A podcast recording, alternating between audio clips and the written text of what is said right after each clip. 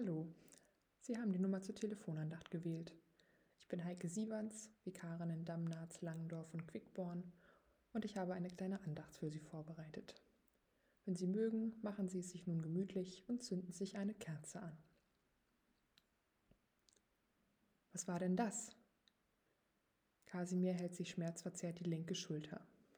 Sein suchender Blick geht zum Himmel. Ist denn jetzt die Wolkendecke gerissen oder was? Kasimir wirft einen Blick über die Schulter und beäugt seine Flügel. Kommt davon, wenn man sie nur im Notfall nutzt, zischt er. Kasimir ist ein Engel vom göttlichen Hofstaat, einer von vielen. Er sortiert täglich die sogenannten Stoßgebiete. Da gibt es zum einen die lauten Seufzer. Ach herrje. Die Kurzform von Ach Herr Jesus. Eigentlich ein klassischer Gebetsanfang, aber da kommt dann häufig nichts mehr. Die sortiert Kasimir meistens in die Ablage verwählt. Kann ja mal passieren. Was auch sofort wegsortiert werden kann, ist das erstaunte Hariasses. Das bleibt meist auch ohne Nachsatz stehen. Daneben gibt es die kleinen und größeren Hilferufe. O Gott oder Himmel hilf. Wenn die reinkommen, wird sofort der Absender gesucht und die Gefahrenlage abgeschätzt. Entweder muss sofort Beistand geleistet werden und es geht direkt durch die Wolken auf den Boden, oder die Lage ist ruhig und der nächste freie Kollege schaut nach, wo denn der Schuh drückt. Und dann gibt es noch die lauten und wütenden Rufe. Himmel, Herr Gott nochmal! Auch hier wird sofort nach dem Ernst der Lage geschaut, denn da könnte sich Ärger anbahnen. Ein Stoßgebet von dieser wütenden Art hat Kasimir wohl gerade diese Bruchlandung beschert. Er steht zwischen einigen Tulpen in einem Blumenbeet. Hinter dem nächsten Busch steht ein Mann mit den Händen in der Hüfte auf einer Terrasse. Er scheint gerade vom Tisch aufgestanden zu sein, wo ein Laptop steht. Das geht doch auch ein paar Wochen später, ohne dass der Himmel einstürzt.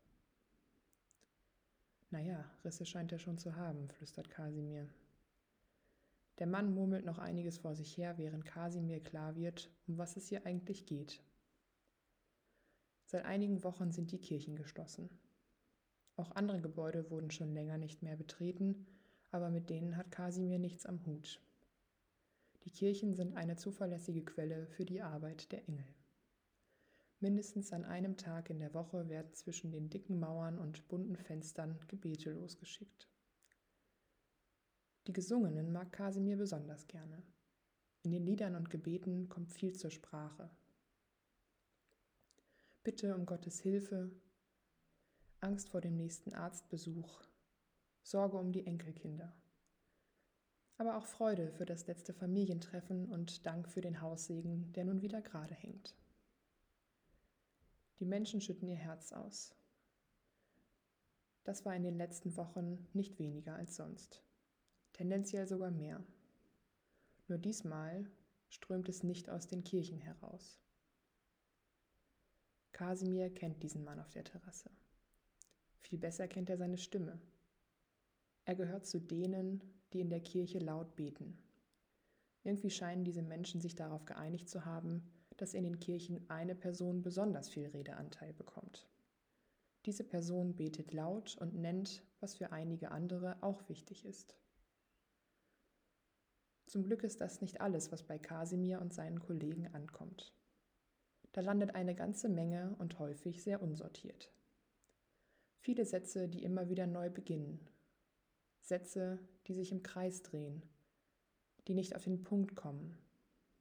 Aber auch solche ohne viel Gerede. Guter Gott, lass den Tag morgen gut werden. Viel mehr braucht es dann auch gar nicht. Die Engel und Gott wissen eh, worum es geht. Der Mann auf der Terrasse sitzt inzwischen wieder vor seinem Laptop und hält ein Telefon in der Hand. Ich will niemanden nach Hause schicken. Die Kirche gehört allen. Das wird doch nicht schön. Die Plätze in der Kirche werden abgeklebt sein. Es darf nicht gesungen werden. Und dann kommen nur die, die sich fit genug fühlen. Wieso regt er sich denn so auf? Kasimir versteht das nicht. Gottesdienst findet doch nicht allein in der Kirche statt.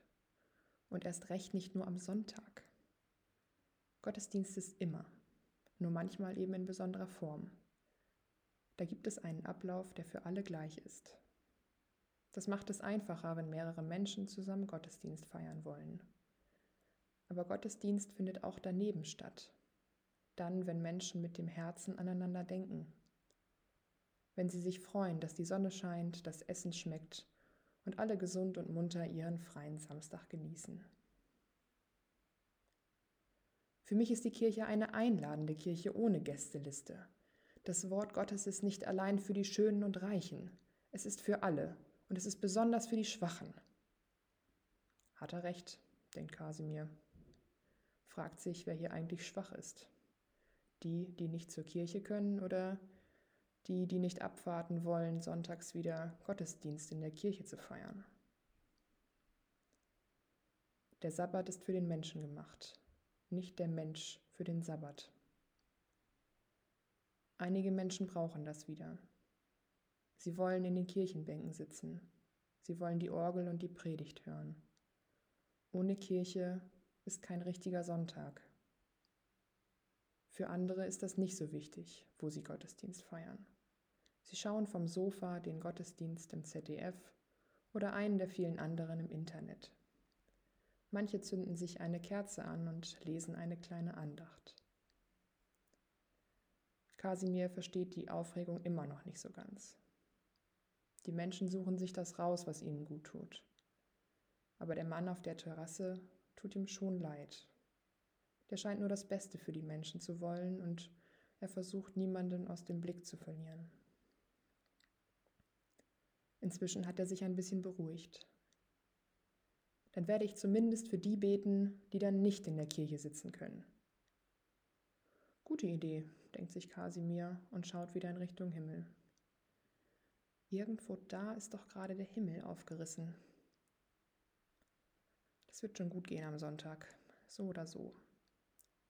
Gottesdienst ist immer, mit und ohne Kirchenbänke. Ich spreche nun noch ein Vater unser, das Sie gerne mitsprechen können. Vater unser im Himmel, geheiligt werde dein Name Dein Reich komme, dein Wille geschehe, wie im Himmel, so auf Erden. Unser tägliches Brot gib uns heute und vergib uns unsere Schuld, wie auch wir vergeben unseren Schuldigern. Und führe uns nicht in Versuchung, sondern erlöse uns von dem Bösen. Denn dein ist das Reich und die Kraft und die Herrlichkeit in Ewigkeit. Amen. Der Herr segne dich und behüte dich. Der Herr lasse sein Angesicht leuchten über dir und sei dir gnädig. Der Herr erhebe sein Angesicht auf dich und gebe dir Frieden. Amen. Die nächste Telefonandacht hören Sie ab Sonntag unter dieser Nummer von Jens Rohlfink. Alles Gute für Sie und bis zum nächsten Mal.